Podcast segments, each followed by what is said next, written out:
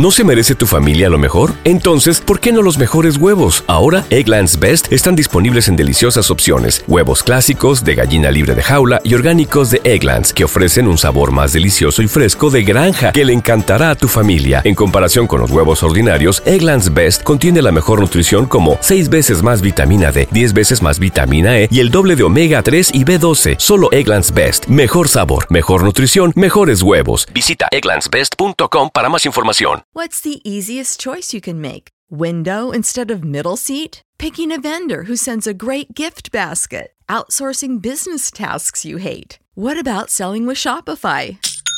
Whether you're selling a little or a lot, Shopify helps you do your thing, however you cha-ching. Shopify is the global commerce platform that helps you sell at every stage of your business. From the launch your online shop stage to the first real life store stage, all the way to the did we just hit a million orders stage. Shopify's there to help you grow. Whether you're selling scented soap or offering outdoor outfits, Shopify helps you sell. Wherever and whatever you're selling, Shopify's got you covered. Sign up for a $1 per month trial period at shopify.com slash try. Go to shopify.com slash try now to grow your business, no matter what stage you're in. Shopify.com slash try.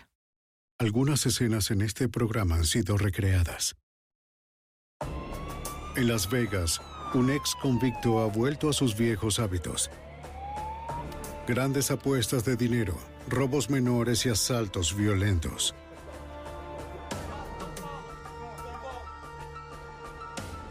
La policía local siguió su rastro, pero se escapó. El FBI se une al caso y la violencia aumenta. Para capturar al fugitivo desesperado, las autoridades tienen que anticipar su siguiente movimiento. La evidencia se acumula, no hay sospechosos evidentes. Asesino serial prófugo. Ted Kaczynski es arrestado.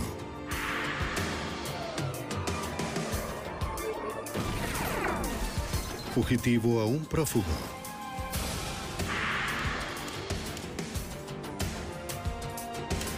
Los archivos del FBI. Grandes apuestas.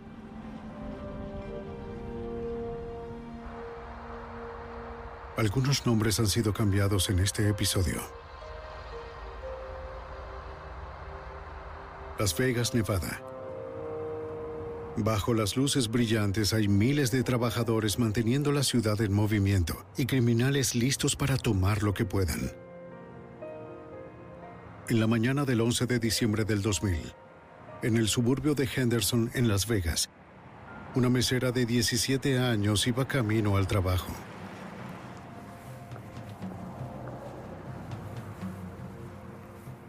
En un estacionamiento, un hombre le ofreció llevarla al trabajo. Solo voy a trabajar. No es problema. Está en mi camino. Yo te llevo. Ella no aceptó.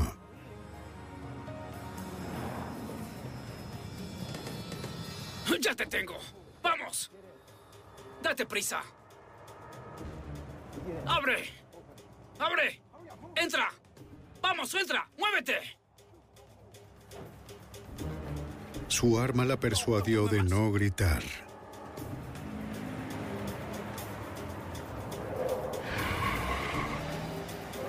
La llevó a un lugar aislado donde la agredió sexualmente.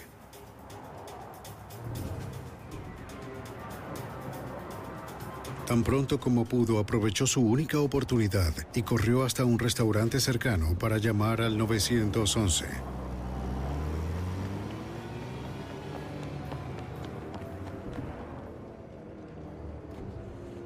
La policía de Henderson atendió el llamado. ¿Está usted herida? ¿Necesita una ambulancia? La joven dio una descripción del atacante y su vehículo. ¿Dijo un eclipse rojo? ¿Tiene algún arma? El oficial de patrulla se dirigió al restaurante a entrevistar a la joven mujer y llevarla a un centro médico cercano. En el camino divisó un auto deportivo rojo que encajaba con la descripción dada por la víctima.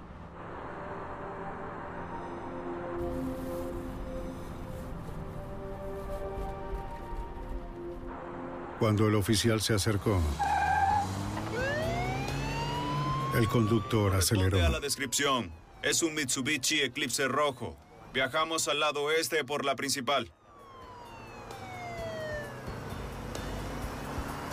Al aproximarse a la ciudad y calles con más tráfico, la conducción del sospechoso se volvió más errática. El oficial decidió que el riesgo para los civiles era muy alto y retrocedió. Pero la policía logró conservar el número de la matrícula del vehículo. El Departamento de Policía de Henderson procesó los datos y rastreó el vehículo hasta una dirección en Las Vegas.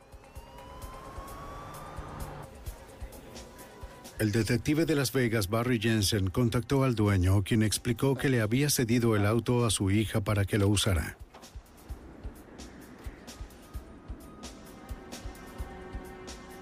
El dueño dijo que él y su hija, Rachel Mills, se reunirían con el detective Jensen en su apartamento. Recién salía del trabajo en un casino local.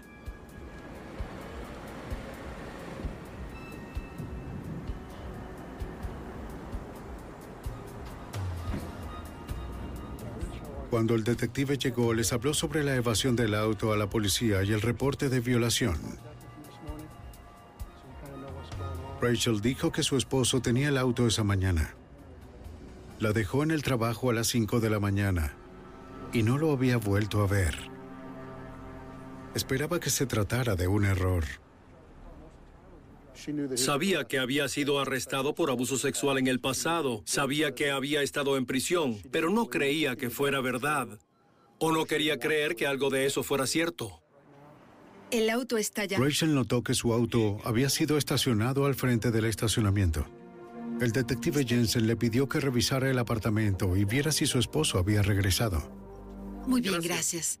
Él y su padre revisarían el auto. Vamos a echarle un vistazo al auto. Al revisar el apartamento, ella notó que su esposo había tomado la mayoría de sus pertenencias. Parecía que la había abandonado.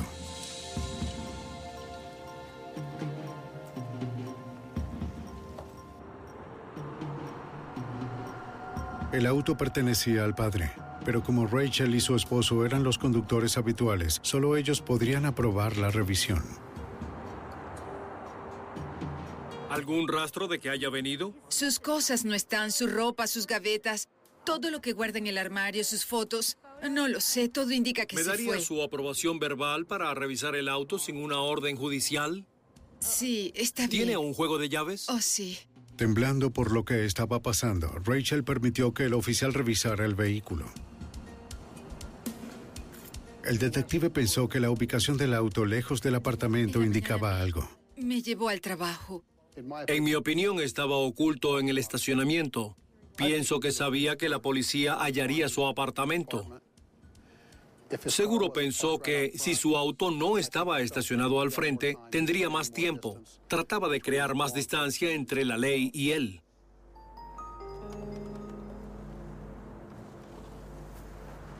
Dentro del auto, Jensen notó que los pocos objetos personales concordaban con lo que la víctima describió, creando mayor sospecha hacia el esposo de Rachel.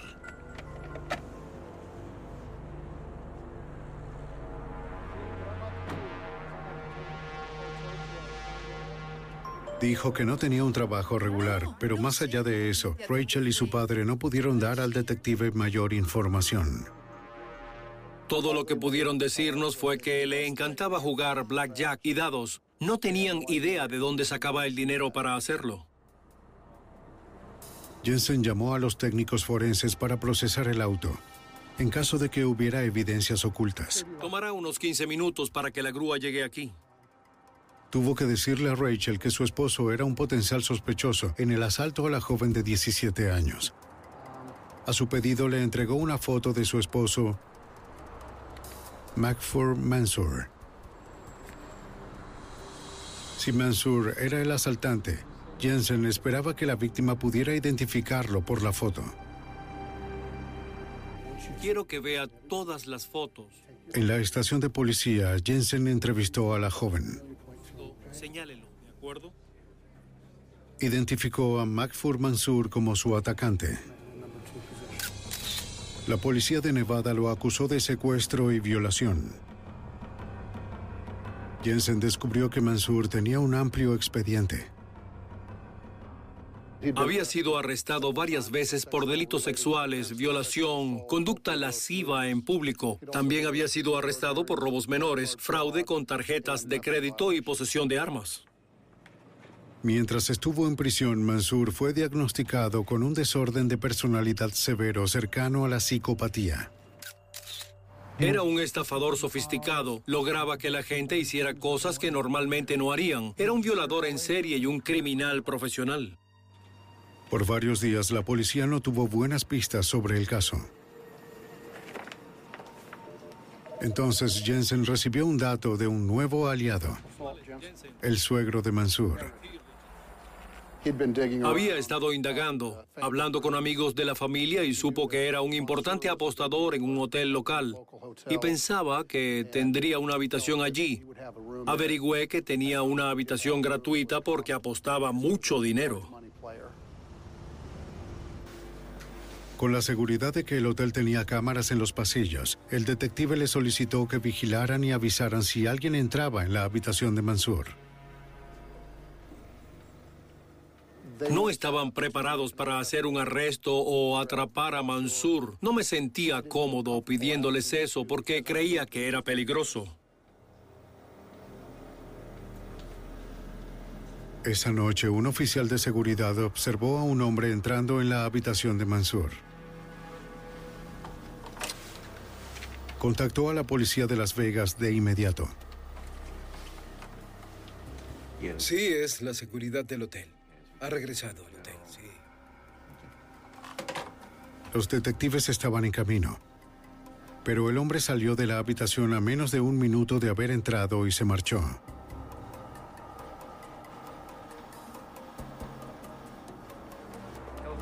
Cuando llegó el equipo de detectives, revisaron su habitación. Encontramos una maleta y algunas fotos familiares, nada más que nos ayudara a avanzar en la investigación. Revisaron todo el hotel casino, pero no había señal de Mansur.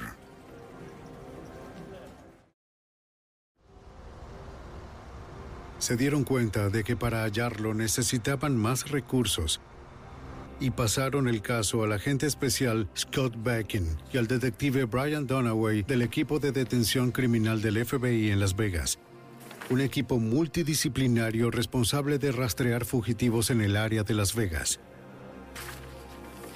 El primer paso del equipo fue distribuir panfletos acerca de Mansour en la zona hotelera. Cuando buscamos a alguien y creemos que se ha ido a un hotel, usamos el sistema TRAX, TRAX, que es un equipo refinado de fax. Permite enviar fotos digitales a color a un gran grupo de personas al mismo tiempo para alertarlas. Recorrimos al trabajo policial tradicional con las personas que no tenían TRAX, tocamos puertas y entregamos la información, realizamos entrevistas y nos aseguramos de que todos supieran de él. Buscamos a este hombre. Se presenta con diferentes alias. Los investigadores revisaron registros de los alias conocidos de Mansur. No hallaron nada. Estos dos caballeros son del... Pero un personal de seguridad reconoció a Mansur como sospechoso de una serie de robos de habitaciones en la franja de Las Vegas. Describieron sus frecuentes ataques. Dijeron que Mansur se aprovechaba de los turistas, sobre todo de los de origen asiático y del Medio Oriente. Muy bien, gracias. A su orden. Con frecuencia actuaba como traductor o guía turístico. Lo hacía para ganar la confianza de la gente que venía a la ciudad y tenía dinero. Luego de ganar su confianza, se valía de ello para entrar con frecuencia en sus habitaciones, porque podía contactar personal del hotel y hacerse pasar por ellos. Cuando los turistas regresaban a sus habitaciones, se hallaban saqueados. En varios días, Mansur robó más de un cuarto de millón de dólares en efectivo y joyas. Robaron todo. Fuimos robados. Se llevaron todo. El agente Backen pensó que el sospechoso usaría el dinero para huir de Nevada. Obtuvimos una orden federal especial de vuelo ilícito, que es una orden acusándolo de haber huido de un estado a otro para evitar el enjuiciamiento de un cargo subyacente, que fue la agresión sexual. La orden nos permitió enlazar a otras oficinas del FBI en todo el país para buscar a Mansur. Intentaron reducir la búsqueda a nivel nacional revisando todo tipo de información que pudieron hallar sobre el sospechoso. Recopilamos registros del Servicio Internacional de Noticias, de inmigración, ese tipo de cosas, y descubrimos que había estado bajo custodia por mucho tiempo. Él alegaba una especie de persecución religiosa. También conseguimos registros de New Jersey y otros lugares en los que había estado, y varios antecedentes por fraude de apuestas, crímenes contra la propiedad y cosas así. La esposa de Mansur les dio un amplio registro de llamadas de larga distancia que mostraban muchas llamadas a casinos en todo el país. Comenzamos a desarrollar su perfil como apostador y, hecho eso, dirigimos nuestra investigación hacia los establecimientos de apuesta. Una de las comunidades de apuesta que notificaron fue Nueva Orleans. Los casinos allí debían buscarlo. En la mañana del 9 de enero de 2001, 29 días después del rapto y agresión sexual de Las Vegas, un hombre con una peluca obvia apareció en el aeropuerto de Nueva Orleans. Para el próximo vuelo a Las Vegas. Pagando en efectivo, reservó un vuelo a Las Vegas bajo el nombre de Francis Gabriel. En medio de la transacción, cambió su destino a Los Ángeles. Aquí tiene, gracias. Los despachadores de vuelo saben detectar actividad sospechosa. ¿Seguridad, por favor? Sí. Notificó a la policía del aeropuerto.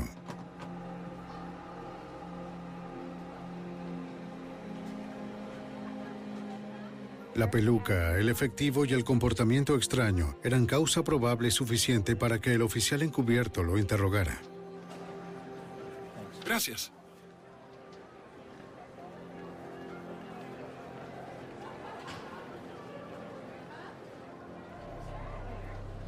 Lo siguió hasta afuera.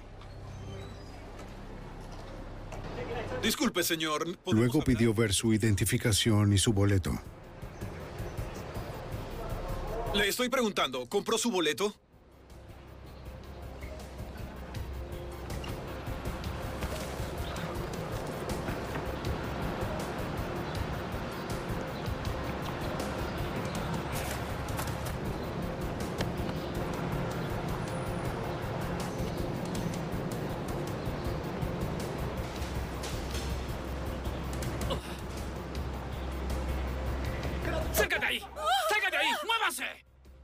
Pronto las autoridades de Nueva Orleans conocerían la identidad del ladrón del auto y se unirían a la casa del fugitivo en escape. Sí, estoy en la puerta 6A. Corrió desde el techo. En enero de 2001, las autoridades de Las Vegas perseguían al fugitivo Macfur Mansur, sospechoso de robo, secuestro y agresión sexual. Un mes después, en el aeropuerto de Nueva Orleans, un hombre disfrazado atacó a un oficial de policía y luego escapó en una camioneta pick-up robada. El oficial encubierto Jefferson Parrish, policía asignado al aeropuerto, reportó el incidente. Un boletín de la camioneta y su conductor se envió a la policía de los distritos vecinos.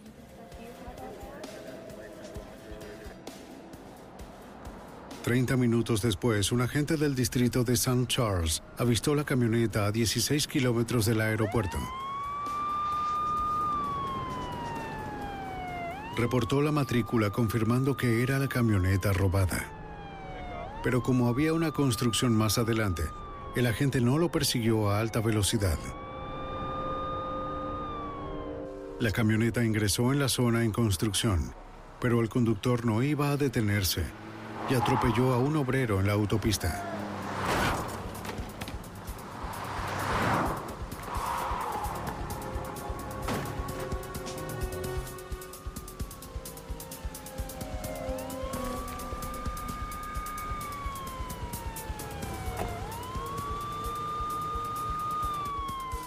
El agente del distrito de St. Charles llegó segundos después.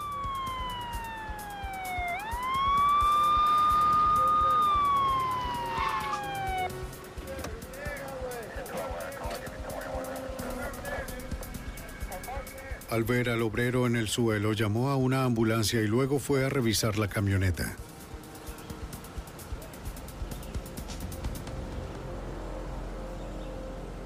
El ladrón se había ido.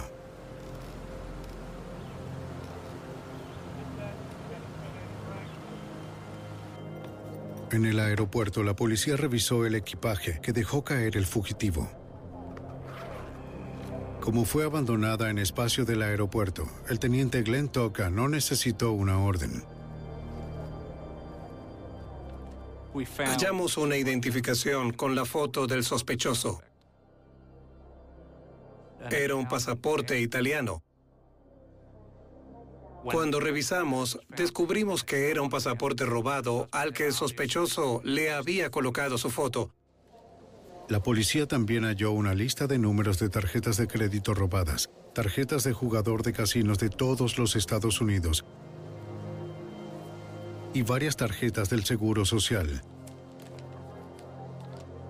Debido a un posible fraude interestatal, la policía del distrito de Jefferson llamó al FBI de Nueva Orleans. Enviaron la foto y el nombre usado en el pasaporte robado a la agente especial Sandra Sully. De inmediato cargamos el nombre en el sistema para tratar de identificar fotografías de cualquier persona que lo hubiera usado. La foto del fugitivo Macfur Mansour, solicitado en Las Vegas, coincidía con la del pasaporte. Al llamar a Las Vegas para conocer mayores detalles, Sully confirmó que era él. A pesar de los esfuerzos del personal de emergencias, el obrero de la autopista murió por sus heridas.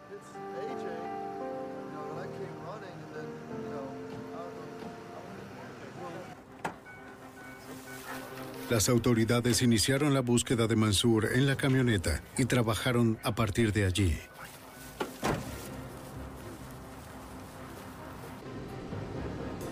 El teniente Toca se unió a la búsqueda cerca del río Mississippi. Buscamos en un radio de kilómetro y medio y la policía del estado nos ayudó en el perímetro. Durante la búsqueda teníamos un helicóptero en vuelo, además de perros rastreadores en el lugar. El paisaje de la zona lo hizo difícil. Hay edificios, remolcadores, muelles. Es un área de trabajo y hay gran cantidad de almacenes abandonados allí, barcazas abandonadas en el suelo y más. Buscaron por más de 24 horas, revisando todo posible escondite. Teníamos la teoría de que entró al río y se ahogó o de que logró salir del cordón de seguridad. Aún así, las autoridades tenían que asumir que Mansur estaba vivo.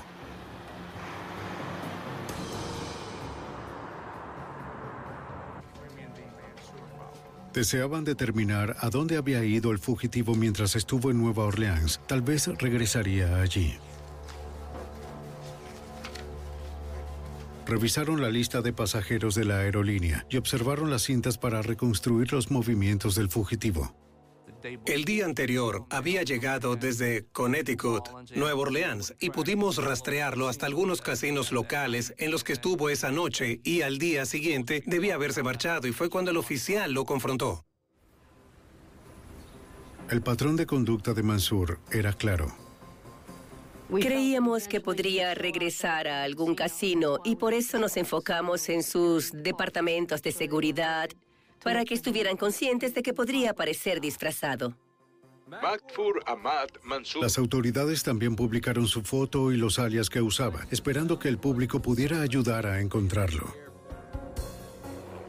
Quien tuviera información debía llamar a una línea especial. De inmediato la policía comenzó a recibir avisos. Uno llegó de un conductor que creía haber visto a Mansur la noche que el obrero de la autopista fue asesinado. El conductor dijo que esa noche iba conduciendo detrás de un taxi en un camino cercano al aeropuerto. Vio a un hombre salir del bosque y tomar el taxi. Se parecía a Mansur. Pero la policía no pudo localizar al conductor del taxi y la pista se enfrió. Recibimos numerosos reportes de, de individuos que se parecían mucho al sospechoso, caminando por la carretera, sentado en un bar, en un casino y todos fueron verificados. Sin embargo, ninguno de los reportes llevó a Mansur. La siguiente pista llegó de unos oficiales patrullando cerca del río Mississippi. Poco después de la desaparición, recibimos una llamada acerca de un cuerpo que localizaron flotando en la orilla del río. Y sabíamos que en el archivo de la División de Las Vegas tenían los registros dentales de Macfur Mansur, quien recibió tratamiento dental en prisión. Así que obtuvimos los registros dentales y realizamos una comparación. Los registros no concordaron. El paradero de Mansur aún era desconocido. Y ahora que era buscado por matar a un hombre, estaría más desesperado que nunca por evadir la ley. Buscado por el cargo de rapto y agresión sexual, el fugitivo Macfur Mansur desapareció de Las Vegas. ¡Salga de ahí! ¡Salga de allí! ¡Muévase! ¡Muévase! Semanas después reapareció en Nueva Orleans, donde robó una camioneta y mató a un obrero en la autopista. No solo se movía rápido entre jurisdicciones, sino que usaba múltiples identidades, de acuerdo con la agente especial del FBI Sandra Sully. Macfru Mansur usaba tantos alias diferentes que determinamos que robaba tarjetas de identidad con regularidad mientras permanecía en el área de casinos. Determinamos que las tarjetas de jugador que hallamos en el equipaje habían sido robadas de casinos. Algunas de esas tarjetas de jugador eran de casinos de Atlantic City. Para darle seguimiento, los agentes de Luisiana contactaron a la oficina de campo del FBI en Newark. El agente especial Joseph Fury revisó una tarjeta de jugador que Mansur usó bajo el nombre de Yasir Hamed. Llamé al Hotel Casino y hablé con el vicepresidente a cargo de seguridad y me informó que el señor Hamed en efecto había sido jugador en el casino y que el 3 de enero de 2001 jugó y ganó un aproximado de 50 mil dólares. Eso fue seis días antes del incidente en el aeropuerto de Nueva Orleans. Pero considerando el fastuoso estilo de vida de Mansur, es probable que el dinero no durara mucho. Pensamos que si estaba desesperado por dinero, podría regresar a Atlantic City para apostar de nuevo.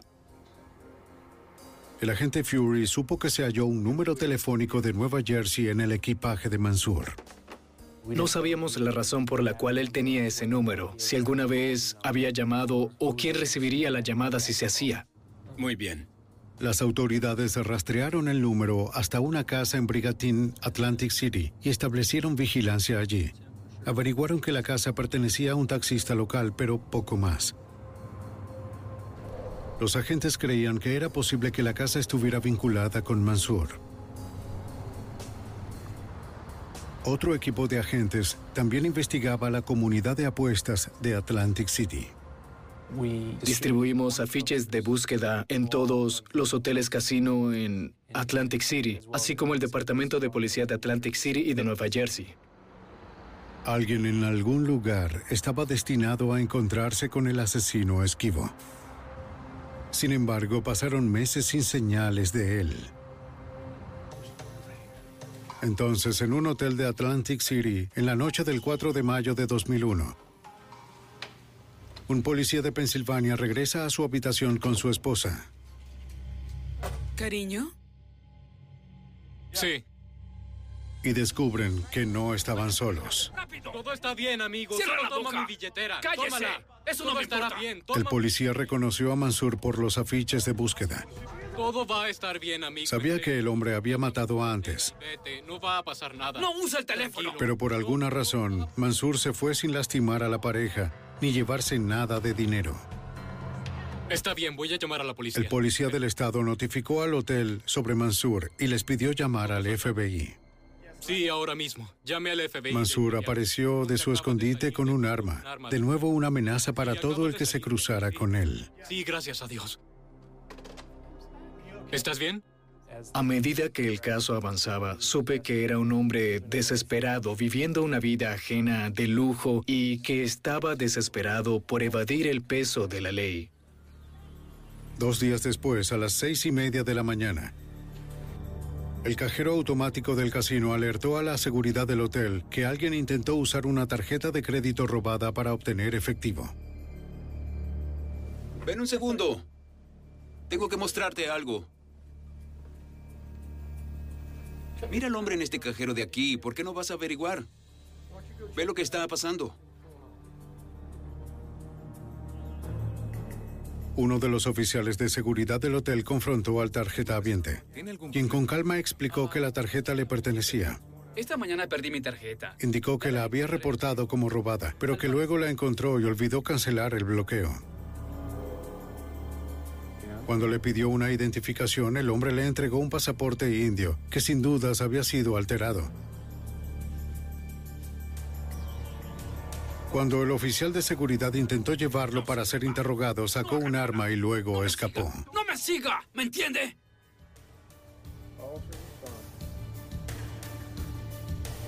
Aunque el oficial aún no lo sabía, el hombre que trató de llevar bajo custodia era Macfur Mansur. El sospechoso subió a un taxi cercano y obligó al chofer a ayudarlo a escapar.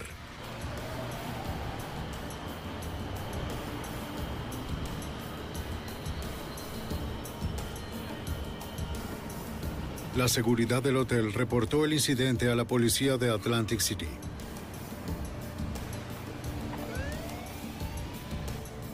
Varias unidades se movilizaron para encontrar el taxi secuestrado.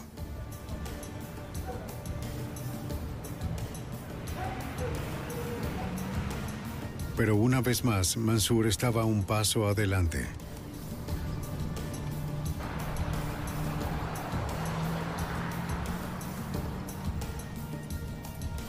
Cuando se distrajo, el chofer aprovechó.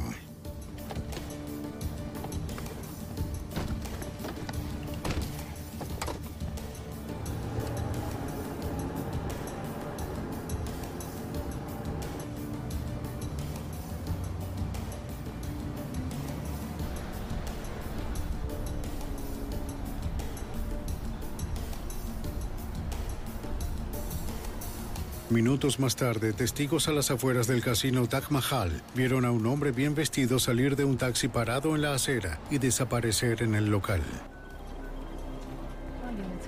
Revisando las llamadas de los incidentes, la policía de Atlantic City creyó que Mansur debía estar involucrado.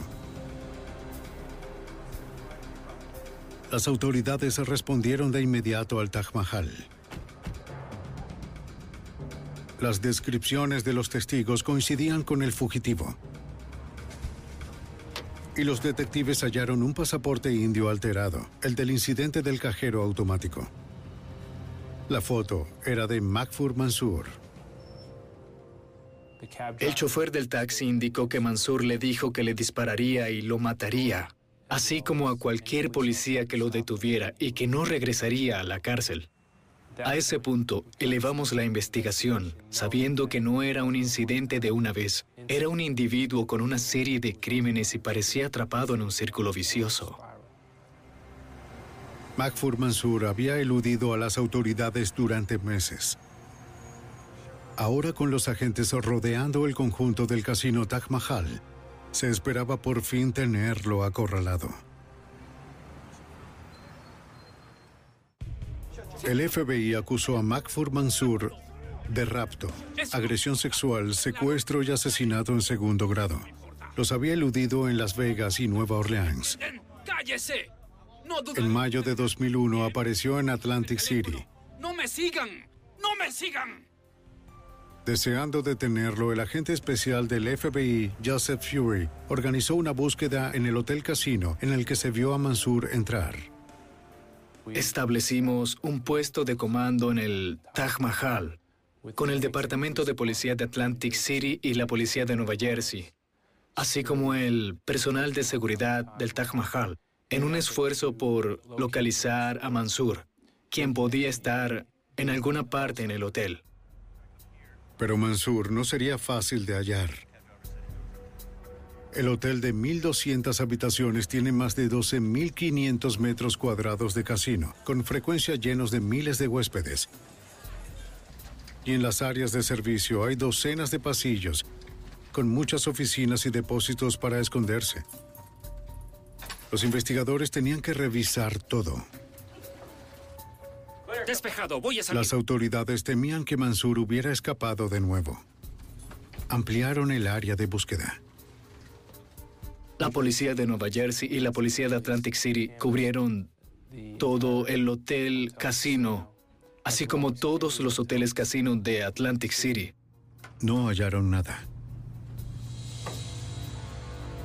De alguna manera, Mansur se había escabullido. Los investigadores solicitaron los videos de seguridad de todos los hoteles casinos de Atlantic City, esperando hallar algo. Luego de revisar cientos de horas de video, por fin ven a Mansur. Estaba saliendo de un taxi. Al revisar el número de identificación del taxi, la policía descubrió que pertenecía a un operador independiente que vivía a las afueras de Atlantic City, en Brigantine. Pregunté cuál era el nombre del chofer del taxi y a dónde se dirigían. Y me dijeron un nombre relacionado con el individuo que había estado investigando antes de que Mansur regresara al área de Atlantic City. Las autoridades regresaron a la casa de Brigantine con una orden de cateo y un equipo SWAT.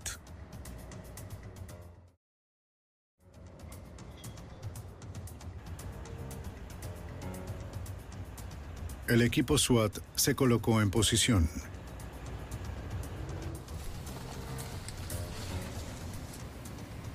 Para sacar al chofer del taxi de la casa, un agente lo llamó haciéndose pasar por un operador. Le dijo que uno de sus pasajeros regulares necesitaba transporte. Creíamos que si Mansur estaba adentro, podía haber una situación de rehén. Déjeme ver sus manos. Ponga las manos sobre su cabeza. Ponga las manos sobre su cabeza. Pero el chofer salió solo y fue apartado para poder hablar de forma segura.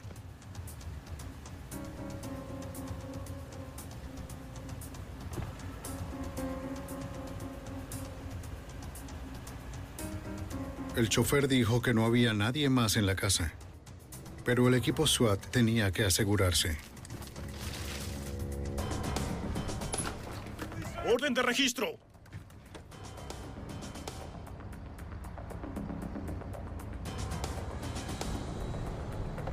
Todo despejado. Era otra decepción. Muy bien.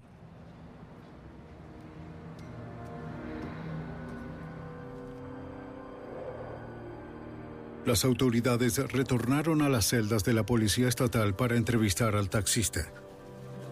Dijo que había transportado a Mansur por Atlantic City varias veces en los últimos años. Se volvieron amigos, pero ahora está más que dispuesto a cooperar. De inmediato nos dijo que Mansur había estado en su casa esa mañana. Lo apuntó con un arma y le ordenó llevarlo hasta Filadelfia, que está más o menos a una hora de Atlantic City. De hecho, llevó a Mansur hasta Filadelfia y lo dejó allá. El chofer no llamó a la policía porque Mansur sabe dónde vive y temía que regresara a buscarlo. Fury notificó a la oficina de campo del FBI en Filadelfia que Mansur podía estar allá. Entonces conduje de Atlantic City a Filadelfia con fotos de Mansur y asistí a la división de Filadelfia. Señor, FBI, tenemos un par de... Los agentes fueron a la estación de autobuses cerca de donde Mansur fue dejado en busca de algún testigo. Les mostramos la foto a varios despachadores, uno de los cuales lo reconoció y dijo que Mansur había comprado un boleto de autobús para Nueva York. Sí, señor. Parecía que Mansur solo había ido a Filadelfia para hacer más difícil su rastreo. Gracias. El 9 de mayo de 2001, el FBI agregó a Makfur Mansour a su lista de los 10 fugitivos más buscados. Eso lo convertía en máxima prioridad para cualquier agente del FBI en la nación, de acuerdo con el miembro de la fuerza Brian Dunaway. Que fuera de los más buscados del FBI cambia algunas cosas. Se asignan muchos más recursos a la investigación y se ofrece una recompensa de 50 mil dólares por su captura. Al día siguiente, la seguridad del Taj Mahal en Atlantic City reportó que un pistolero con la descripción de Mansour había robado 300 mil dólares en relojes de la joyería del hotel. El video de vigilancia captó el número de la matrícula de la limusina que Mansour usó para escapar. En la oficina del FBI en Newark interrogaron al conductor de la limusina. Dijo que había recogido a Mansour en la ciudad de Nueva York más temprano. Cuando Mansour llamó por la limusina, solicitó ser recogido en una esquina. El conductor no sabía dónde se estaba quedando. Dijo que Mansour se parecía a cualquier otro gran apostador. Pero alrededor de las 8 escuchó las alarmas de seguridad. ¡Vamos! ¡Avanza! No hagas... Entonces Mansour se subió y le ordenó irse rápido.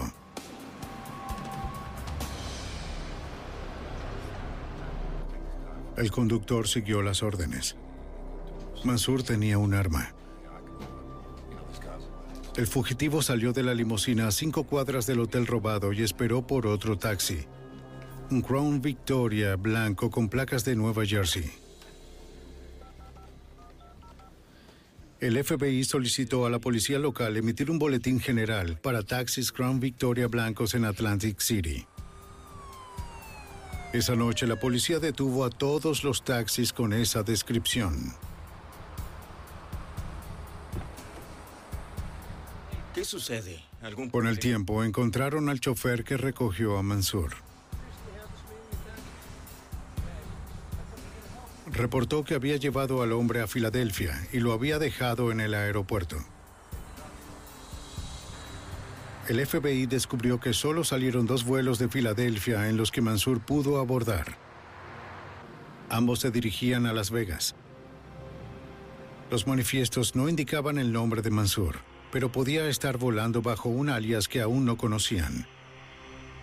Si Mansour estaba en cualquiera de los vuelos, las autoridades de Las Vegas estarían listas para él.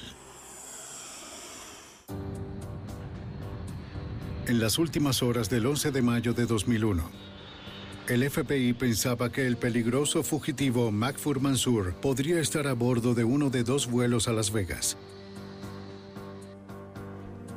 El agente especial del FBI, Joseph Fury, seguía trabajando mientras los aviones atravesaban el país. Contacté a la división de Las Vegas para avisarles que Mansour había cometido un robo armado en Atlantic City y que podría estar volando de vuelta a Las Vegas. Tanto el Departamento de Policía de Las Vegas como el FBI estaban en el aeropuerto esperando a que ambos aviones llegaran. El detective de Las Vegas, Brian Dunaway, ha rastreado a Mansour desde el principio. Sabía cuán peligroso y desesperado era el fugitivo. Todos con los testigos, todos los que conocían algo de él, sabían que no regresaría a la cárcel. Lo dijo varias veces, pero sus acciones eran tan desesperadas que no se salvaría de enfrentar esos cargos. Y por sus encarcelaciones previas y los registros que teníamos de él, no había forma de que regresara, desaparecería para siempre. Mansur usaba con frecuencia disfraces e identificaciones falsas para viajar. Pero no estaba en el primer vuelo. Cuando el segundo avión aterrizó también estaba despejado. Por el conductor de limusina que entrevistaron, sabían que había estado en la ciudad de Nueva York.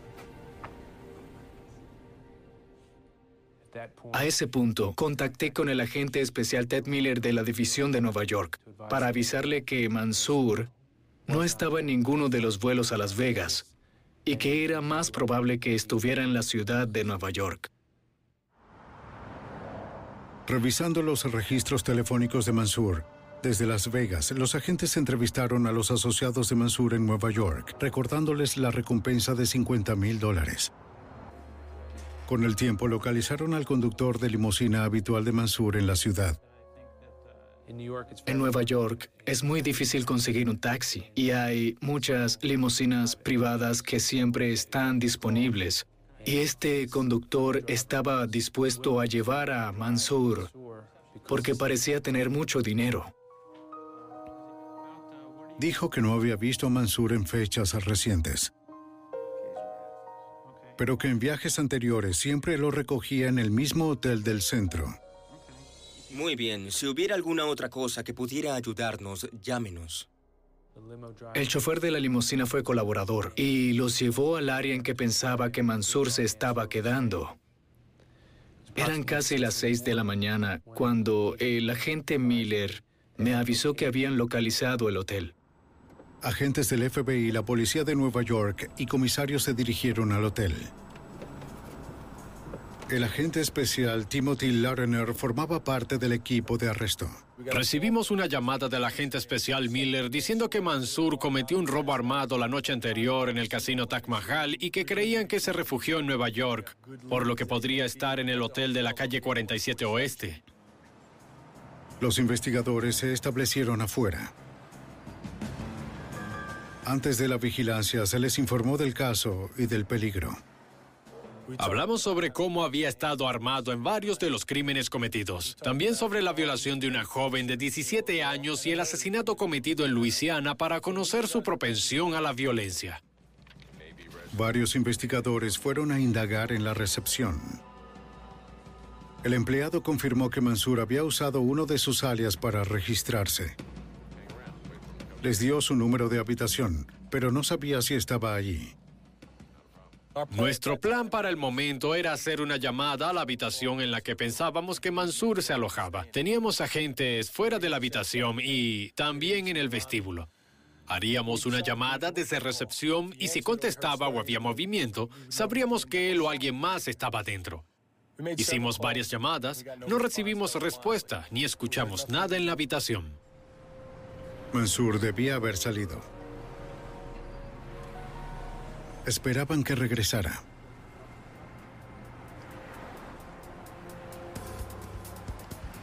Horas después, lo vieron.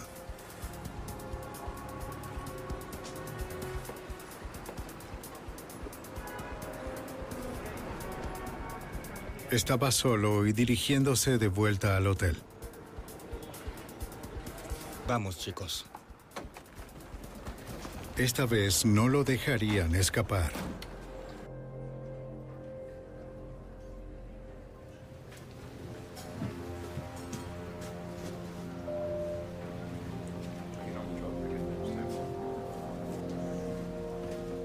Mansur juró hace mucho no ser capturado vivo. Disculpe, señor. Me gustaría hacerle unas preguntas. Sacó un arma y apuntó al detective.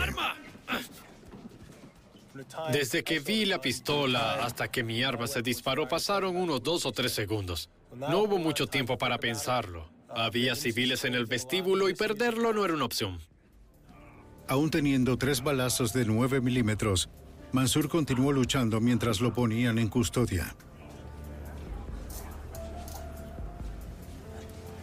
Por su entrenamiento, el equipo de arresto resultó ileso. Todo fue instintivo. Había que ser uno con la memoria muscular y las reacciones que ocurrieron esa mañana fueron gracias a nuestra preparación, fueron producto de un buen entrenamiento. Así que mi recomendación a otros agentes es que entrenen tanto como puedan. Inténtenlo hasta el punto en que sean instintivos. La persecución de Mansur duró cinco meses e involucró a más de una docena de fuerzas y agencias de la ley. El personal de emergencia de Nueva York intentó estabilizar a Mansur, pero murió camino al hospital. Su furia, por fin, había terminado. Ninguna agencia de la fuerza policial puede manejar Una investigación de esta magnitud por sí sola, sin la cooperación y esfuerzo de todas las fuerzas de la ley, no creo que Mansur hubiera sido capturado sin causar daño a nadie más.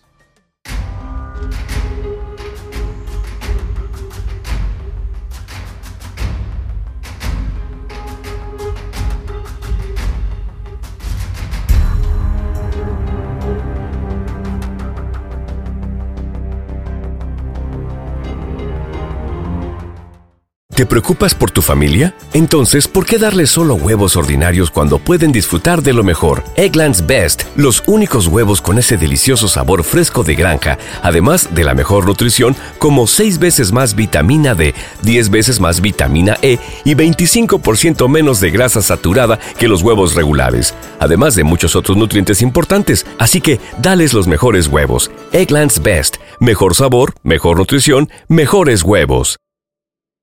Prescription products require completion of an online medication consultation with an independent healthcare provider through the LifeMD platform and are only available if prescribed. Subscription required. Individual results may vary. Additional restrictions apply at lifemd.com. Read all warnings before using GLP 1s. Side effects may include a risk of thyroid C cell tumors. Do not use GLP 1s if you or your family have a history of thyroid cancer.